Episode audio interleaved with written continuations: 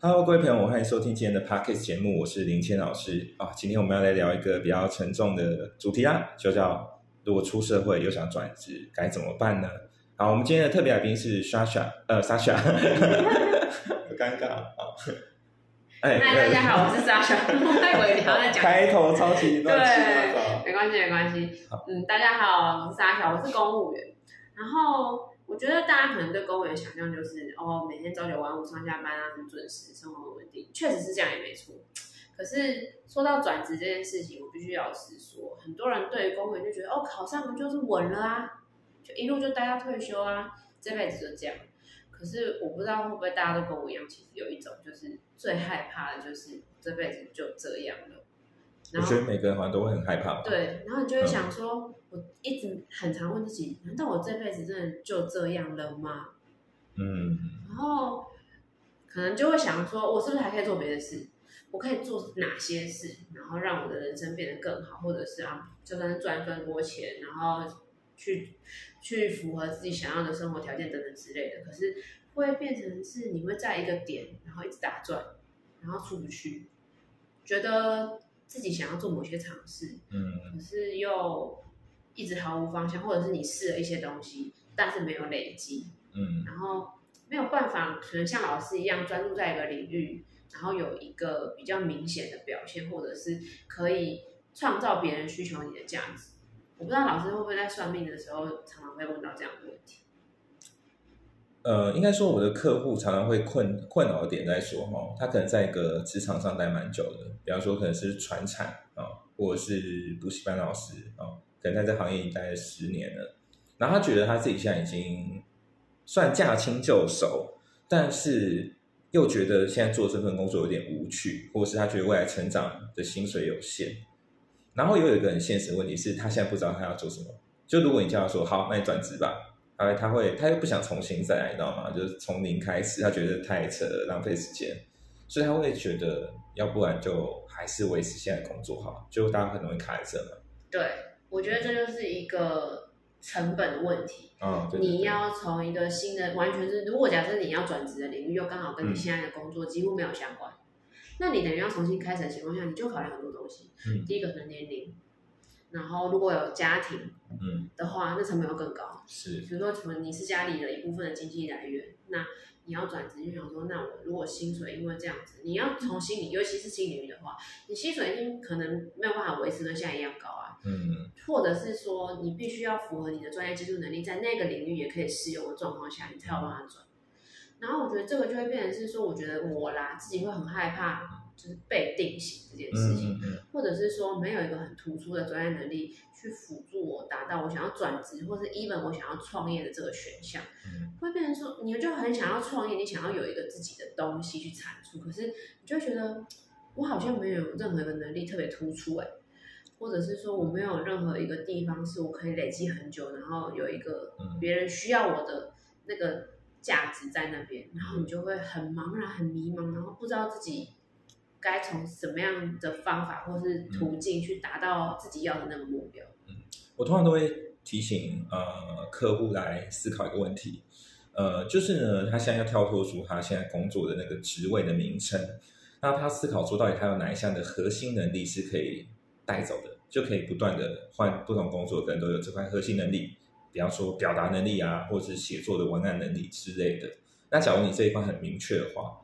你将来转职，只要行业不要落差太大，然后同样有运用到你这块能力蛮多的话，你应该上手的机会就会比较快，比较不像是重新学习。对，对。但是，呃，以我自己的状况，我就会觉得，比如像我是一个公务，那像刚刚那些能力，你就觉得哦，我好像有，可是你没有，你无从去衡量说我这一块能力是不是很突出，嗯，或者是说。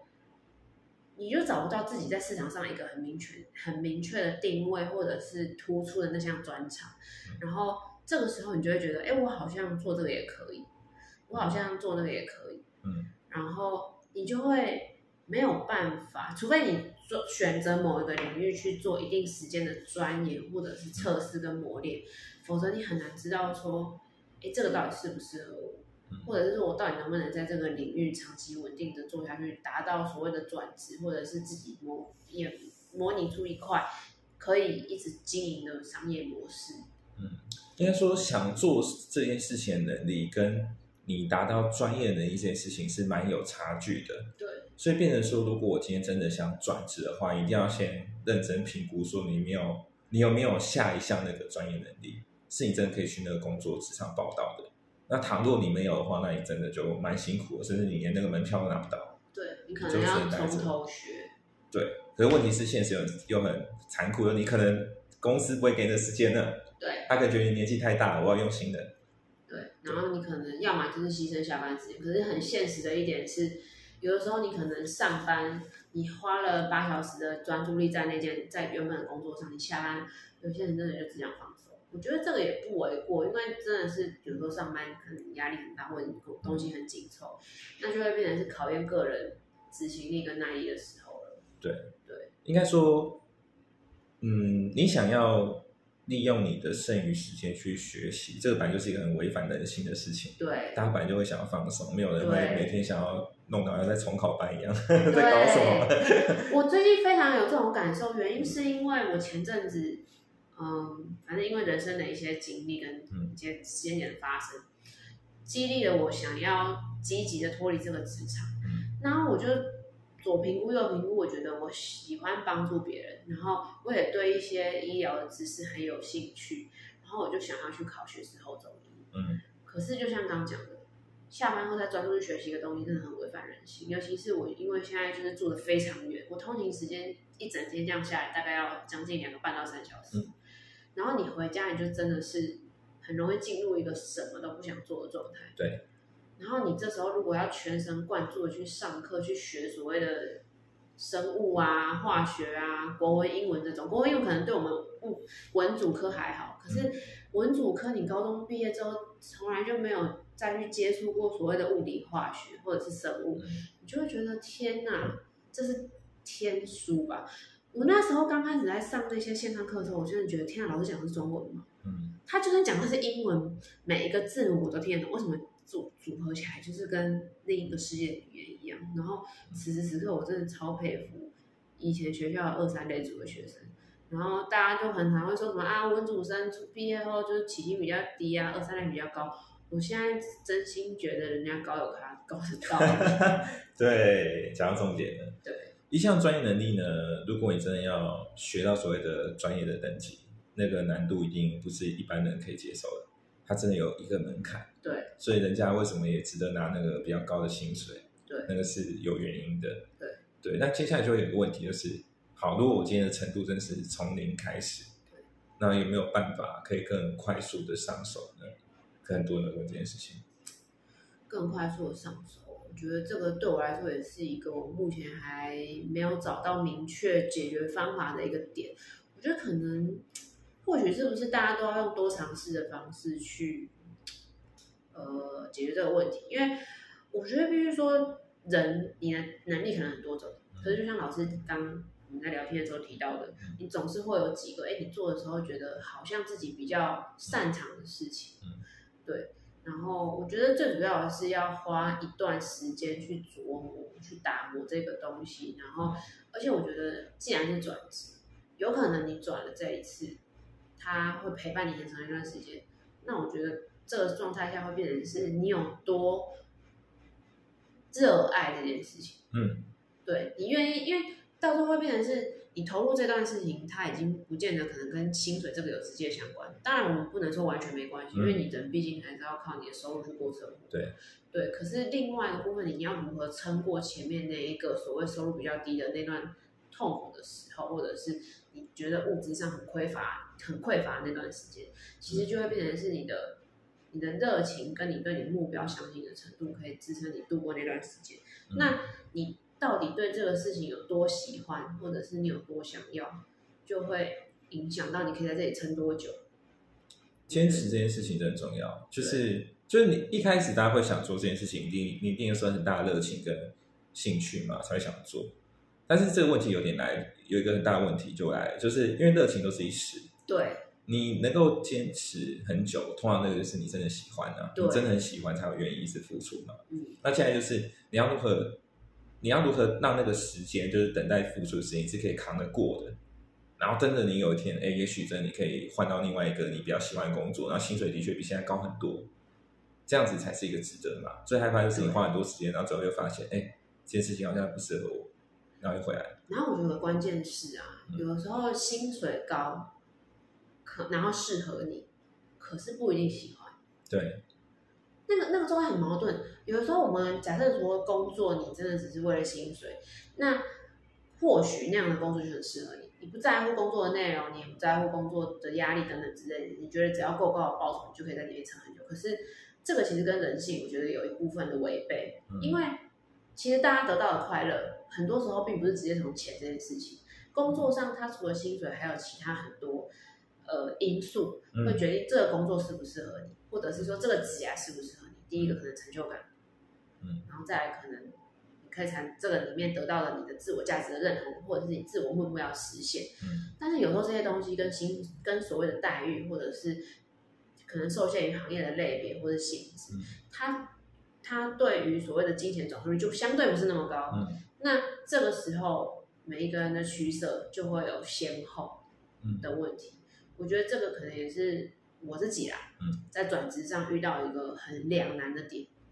嗯，薪水很高的环境跟工作可能压力太大，或者是说那个工作太枯燥乏味，那就跟变相的公务员的生活延伸是一样的意思。嗯，那我就想说，那我到底是不是真的想要那样子的生活模式？对，这就是一个大盲点。对，然后另外一个就是，好，那如果是我喜欢、我有兴趣的东西，是不是可以真的支撑我达到我理想的生活状态？嗯，那个又是一个未知的点。然后就会变成你很容易在这边犹豫不决，然后时间就过了。嗯，对，我不知道会不会有常有一样的可能 case 或者朋友跟我有一样的问题。应该这样讲，因为一个行业里面，它一定有你喜欢的部分跟你不喜欢的部分。对。可是很多人会想走的原因，只是因为他看到，他就觉得他现在这个行业里面都是坏的，他就觉得另外一个行业都是好的。他没有看到说那个行业里面肯定要付出很大的代价，嗯，甚至是很多东西是你进去那里面才发现他有那些问题，嗯，其他人不会告诉你，嗯，对，所以，所以我的建议是这样，通常我会建议说，不管我们算命的命盘者算的方向是多么正确、多么好，但是你一定要先接受一个前提，就是第一个是你转过去以后一定有很多你没有想过的风险会出现，会出现，对你不要预期太高，你预期要调低。第二个是呢，你有很有可能转过去以后你才发现，哎，这份新工作跟我旧的工作相比。可能也没有好多少，甚至差不多。那这时候你可以接受吗？对，你要先想清楚这两件事情，你才能够真的还想转再 chuyển 过去。但你不要抱着太大期待去，因为你变这样会变成你很容易会一直在转，但是你没有一个核心的目标。对，对，就会发现，哎，转到之后你发现，哎，我没有留下什么专业能力，这很可怕。对，我觉得这个是另外一个我自己最想避免的状况。嗯，你常常晃了一圈，然后你觉得你什么都会一点。可是你没有一个真的就是可以为你打造价值的专业能力，我觉得这个是一个最除了就是被定型以外的另一种定型。嗯，就是你好像什么都会一点，你只会皮毛，可是你不深入。嗯，我觉得这个是一个，我也不知道算不算问题，老师你觉得是吗？当然是啊。其实专业能力讲直接一点，就是人家愿不愿意愿意愿不愿意为你这个能力付钱呢？对，讲直接一点就这样。啊，如果人家愿意为你付钱，你这个就是专业能力；没有就是爱好，你的兴趣。对对。正重要，超级重要。嗯，对。那你觉得问遇到这种问题的人多吗？在你接触过的状当然非常多，因为每个人都对自己怎么讲期待过高。我是说真的，大部分人都对自己高估了。对。因为我们明明人就是好，比方说可能零到一百分，好，假如是这样很很很很武断的排名的话，对，一定会有人第一名或最后一名嘛。嗯。但是一般人都会觉得说，我至少是二分之一以上嘛，大家都这样想嘛。那问题是，明明就有那么多二分之一以下，那为什么它不见了？就是你高估了嘛？那你觉得要如何避免高估这样的状况发生？很简单，就是呢，第一个就是你要坦然，就你一开始要先自暴自弃，你 要先坦然自己有多大的弱点。但这那你坦然弱点不是坏事，对？为什么你要先把这些弱点抓出来？就是因为你接下来你把这些弱点抓出来以后，你就不会浪费时间在做那些没有用的事情。你说职业能力、专业能力上比较弱的地方，对，如果你找不到自己的强项，那你至少可以找到自己的弱项，这超明显。嗯，就比方说，我喜欢画画，但是我明确知道说，我如果画画变专业能力，那我死定了，因为我没有这个天分，我很清楚，所以我绝对不会浪费时间在专攻画画，除非除非我很闲啊。对，这个这个就很清楚，你一定要知道这件事情。对，对，就像很多人会想说，哎，我研究投资很赚，对，可是你有没有想过，大部分人他没有这个天分啊，对，或我可能花大多时间，我做出来的那个效果就跟一般人差不多。那你为什么不把那个时间拿来弄更有效的事情？你外包给专业人士帮你操作啊？是，对啊，或者是你就每天买定存啊，就是买什么零零五零那种固定买，这样就好了，就白痴投资法嘛。就是被动的方式。对对对对，你就是用个最简单的方式，然后确保一个稳定的收益。对，那你就不用花那些时间，那些时间可以拿来做你更有兴趣的事情。对，或者是甚至浪费时间看 Netflix 都好。那你为什么要浪费一个事？对，你为什么要花大量时间去做一个你大概九成以上搞不定的事？你要务实啊。那你觉得有可能兴趣到时候变成真的转职的一个方向吗？或者是说变成一个它可以真的变成职业的一个模式？我跟你讲哦，兴趣能不能挨过去说做那个？呃，应该说兴趣能不能有一天熬到专业能力？这我不知道，真的不知道，你要做才知道。对但是有件事情是可以做一个简单测试，就是你到底有没有可能变转职能力？我告诉你，你只要认真花时间，不要你不需要现在辞职，你只要认真把你现在工作剩下的时间都拿来做兴趣那些事情。好，比方说你想研究算命好了，你就把你现在上班的业余时间全部拿来攻算命。对，认真拼半年，你就会有答案的，很快就知道了，你知道吗？因为有些时候兴趣是你偶尔做很快的，对每天要你做你就想自杀。我跟你讲，可是因为你换成职业之后，你就是要每天做，对，因为你每天都。在做，对，你就会觉得很烦。那时候你可能会觉得我原本工作很好、哎，我为什么要做那件事情？对，真的是不一样。对，所以就是每个人最好都是有种怎么讲，嗯，先就有点自虐过能力，我觉得很重要。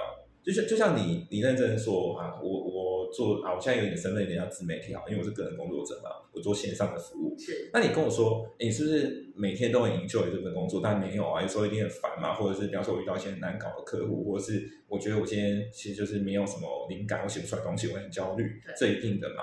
但是为什么会愿意做这件事情呢？原因是因为我觉得大部分的时候我很开心，对，然后我也愿意把这份工作变成我生活的一部分。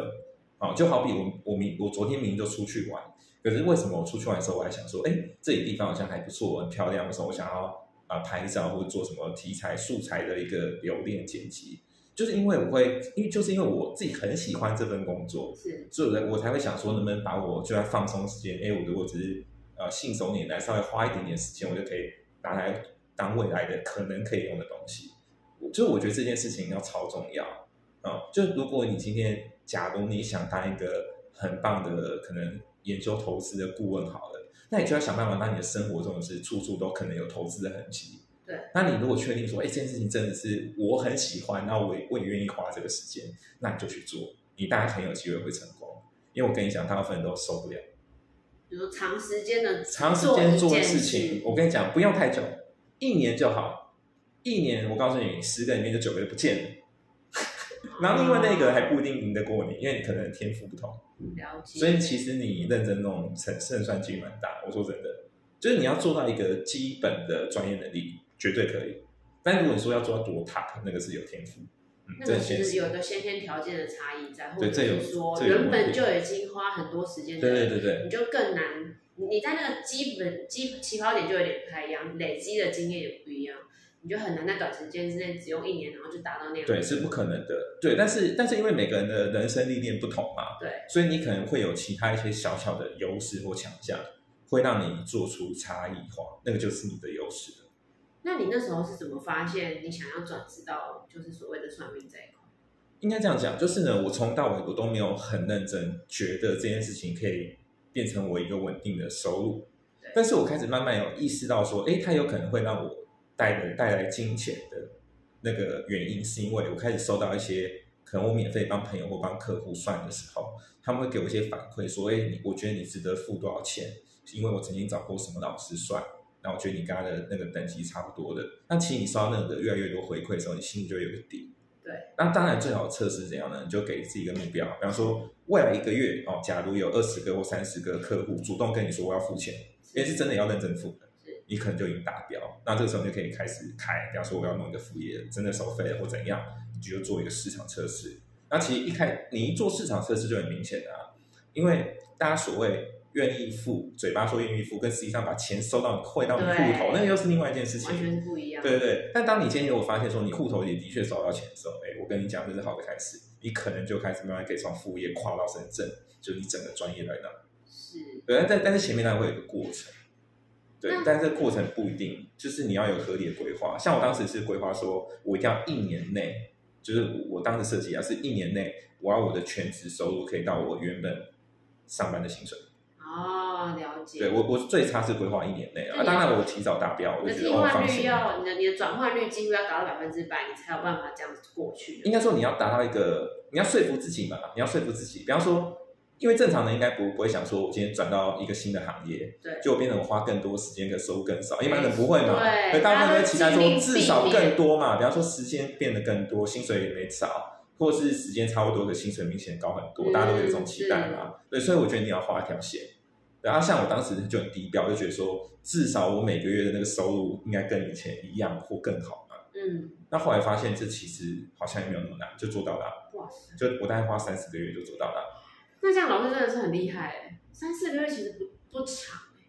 嗯，当然有运气的成分，但是前提是我认真做，我很我真的很认真，我很用心。前面耕耘期花了非常多心力，耕耘期跟前面那个零到四个月那个认那个我是超级认真，那你那时候大概是怎么样的认真程度？我那时候几乎每天都可以有新的东西生出来，对类似那种品质很高的东西生出来，对。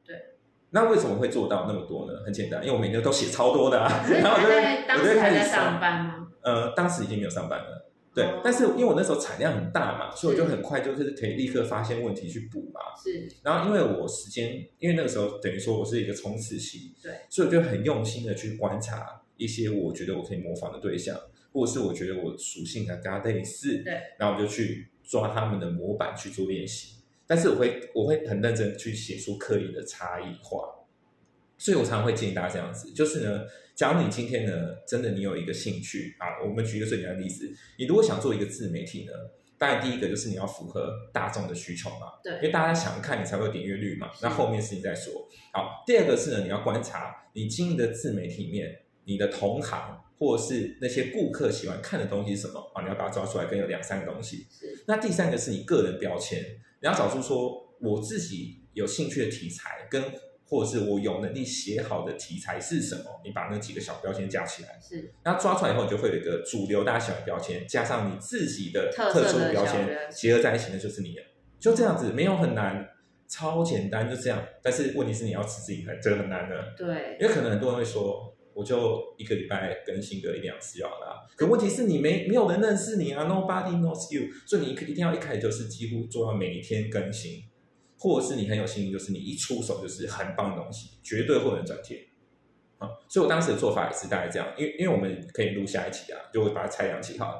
我当时做法是这样子，我就是呢，我的官方的 IG 跟粉砖是绑在一起，内容一样，那个就是比较 smooth 的，就大家看了以后都觉得还不错的。对但是我个人比较强烈的风格，或是我想谈论一些比较严肃的东西、思想的东西，我就放在我个人的 FB。对。然后我就是用我个人那种深度文章干嘛的，我没有抓粉丝，嗯我去抓 KOL。哦，我要抓到那些人觉得，哎，他可能认同，或觉得他会好奇说，Who are you？嗯，那我就有更多可能的连接了。对或是我主动跟他们说，哎，我其实可以帮你做什么事情哦，如果你愿意给我机会的话。那有的人就会很好奇嘛，就想说，也没关系啊，因为你帮我做成，我也是免费的嘛。主动的去跟他们对对对，我就主动去谈嘛。比方说，我很喜欢看书的时候，觉得你的书不错，我可以愿意帮你介绍。然后这种可以说得到，就是他的一些相相对应的回馈。当然，当然，因为对方因为感谢你嘛，因为他可能原本对你期待就是想说你可能就是一个算是可能始终的粉丝或读者嘛，所以他可能对你期待可能只有五十分、六十分。对，可是我去做他的事情，我是把它当成他已经付费给我的，所以我会把它做到九十或一百。那到时候真的会付费吗？当然不会，我不会跟他要钱，哦因为本来我就是没有要他钱因为我是希望他能够认同我这件事哦、情，了解，跟他知道我是很认真的。对对，那很认真以后，以后我们有没有合作不一定。对，但是问题是我已经跟他建立一个算是很直接的关系。对，所以未来如果我相信我们如果真的有机会谈合作的时候，会很简单，是没有这么难。因为前面已经算对，因为我前面已经帮他对，已经算是有合作过，或愿意帮他多做很多事情了。嗯然后其实我对我来说，那个我也不 care 了。对对我来说，我只是多增加一个曝光的管道，因为可能偶尔他觉得说，哎，我的某个东西的确写不错，他帮我推荐一下，那那个效果就非常大。会比我写一大堆东西，我发很多广告都有效的多。老师，那比如说像很多其实这种自媒体，我们有很多不同的类型。对，那你之后怎么会选择命理这一块来当你自媒体的一个主要的主轴？这个呢，我们可以放在下一集的时候 谈。但主要原因其实很简单，就是因为我以前就是有点什么叫做不学无术啊，反正就是我对很多事情都很有兴趣。对，我觉得我也是这样。但是，但是我当时有兴趣是，是我真的会认真一直是去学。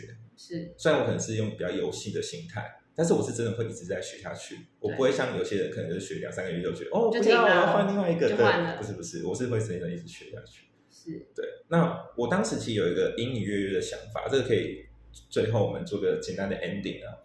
就是我曾经开过一个影片啊，那就是一个知名的台湾百货公司一个销售的主管，很厉害的主管。对。然后当时他就跟大家讲说，他是如何从柜姐后来变成就是整个部门的总经理，他怎么样只花五年就跳上去。他说很简单，因为当时他去很好奇说那些销售销售业绩最强的人，他们是怎么做到的？后来就发现说，这些人都会很认真去研究那些愿意消费那种高金额的客户，他们喜欢什么。所以，比方说那些客户喜欢喝红酒，喜欢品酒啊，喜欢打高尔夫，喜欢干嘛干嘛，然后他就去研究这些，然后他发现说，哦，那些东西其实有些门槛比较低，我可以学得会，他才花时间做。对。所以后来他就除了原本的专业能力销售之外，他也去学很多客户可能会喜欢的。然后客户就发现说，哎，你跟我生活很像哎，可以跟你然后对我就可以跟你私下还有其他联系什么什么，然后就越来越多，所以他的经营应该就变快。对，他就在那个客户的曝光度很高，他想要买这些东西的时候，可能就会第一个想到这个柜姐。是是是，因为你很不一样，你很特别，而且好像跟我很像。对对，所以我当时就有个启发，我就会告诉自己说，虽然我不太知道我客户喜欢什么，但是我会觉得，我如果有机会学到各种有趣的能力，我就去学啊，我无所谓啊，我帮哪天用到。所以你那时候除了算命，你还要学别的东西吗？还是你就很多有的没的啊，就是学算命啊，学写文案啊，然后学什么绘图什么的，就有些东西我都学到，但有些我很我很确定，要学一下下我知道我那个没有，那个真的没有办法。对，那有些东西我会学一学，就会发现哎，这我可以，对，就会慢慢出来。那你会去衡量，比如说，哦，我学这个东西的成本跟我现在的可能收收入等等之类，你去衡量它的它的。比如说我我我学这个，因为你一直学习其实是要学费的嘛，对，不可能很少机会会，比如我要学个专业的东西，我可以用零成本，这种这种机会有点真的有点难。那你会去衡量说，哎，我学到一个什么点，我的投成本投入到什么时候？我才会去看后面的回收呢，还是什么？你会不会评估？我觉得当然要要要这样子，但是但是因为我以前很年轻的时候，我不会想这件事情。我当时就是觉得说，我有一天如果能用到就赚到。对，我当时的想法很简单。但如果你现在问我同样的问题，我会很务实的告诉你说，的确要规划。比方说，我可能学了，比方说，可能我想要两年就要有变现。对，那至少你要把那个学费赚回来吧？对啊。但你不要那个学费，比方说你花两万块，然后最后只赚两千，打水漂。对，那在干嘛？对，或者你根本就没做，那在上爽的。对啊，对啊，所以你一定要至少能够兑现回来。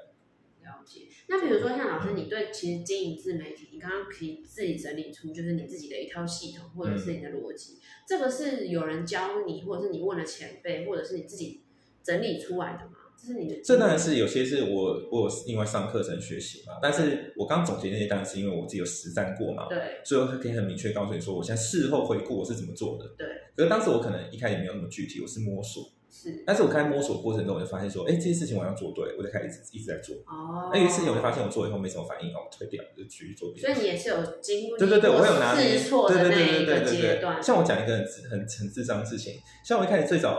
做那个 IG 的时候，我一开始弄得很像公庙。然后我当时为什么会弄公庙？不是因为我喜欢这件事情，是我当时我聘用了一个小编，然后他他的工作原本是跟公庙有关，所以他就一直跟我说：“老师，我告诉你，我身边都这样弄啊，你就弄公庙，对我该供哦，你到时候还要学台语怎样？”